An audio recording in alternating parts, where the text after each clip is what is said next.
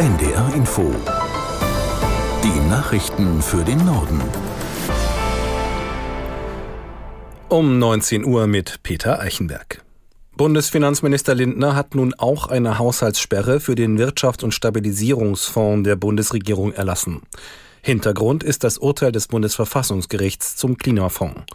Aus Berlin Lothar Lenz. Aus dem jetzt ebenfalls gesperrten Wirtschaftsstabilisierungsfonds finanziert die Ampelkoalition unter anderem die aktuellen Strom- und Gaspreisbremsen für Industrie und Verbraucher. Sie sind gerade bis Ende März nächsten Jahres verlängert worden und von der Sperre nicht betroffen. Rechtsexperten prüfen jetzt, ob der laufende Etat für dieses Jahr und der geplante Haushalt für 2024 ebenfalls verfassungswidrig sind, weil sie Zuschüsse aus den umstrittenen Sonderfonds enthalten enthalten. In Verhandlungen zwischen Israel und der Hamas rückt laut Medienberichten eine Einigung näher. Konkret geht es um die Freilassung mehrerer Geiseln und eine vorübergehende Waffenruhe. Zu Einzelheiten der Einigung Julio Segador aus Tel Aviv. 50 bis 80 israelische Geiseln sollen freigelassen werden, hauptsächlich Frauen und Kinder. Es soll sich dabei hauptsächlich um israelische Staatsbürger handeln, ebenso um Verschleppte mit einer doppelten Staatsbürgerschaft.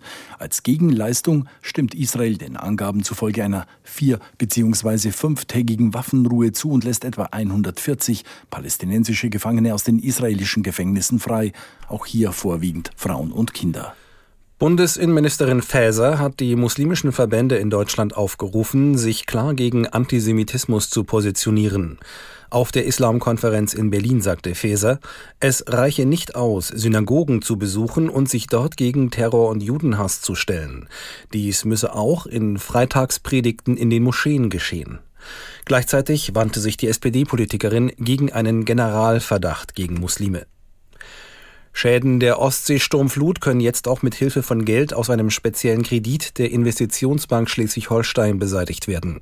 Laut Wirtschaftsministerium in Kiel richtet sich die Überbrückungshilfe an Privatpersonen und Unternehmen. Auf Unterstützung hoffen können demnach alle, denen unmittelbar aus der Sturmflut vom 19. bis 21. Oktober Sachschäden entstanden sind. Die deutsche Fußballnationalmannschaft bestreitet am Abend in Wien gegen Österreich ihr letztes Länderspiel in diesem Jahr. Die Partie wird um 20.45 Uhr angepfiffen. Die Auswahl von Bundestrainer Nagelsmann steht nach der 2 zu 3 Niederlage am Sonnabend gegen die Türkei unter Druck. Die nächsten Länderspiele stehen erst im kommenden März auf dem Programm. Das waren die Nachrichten. Das Wetter in Norddeutschland nachts meist trocken, im Harz und im Leine- und Weserbergland einzelne Schauer, im Bergland Schnee, Tiefstwerte minus ein bis minus fünf Grad. Morgen bleibt es tagsüber trocken, Temperaturen um fünf Grad an der Nordsee milder.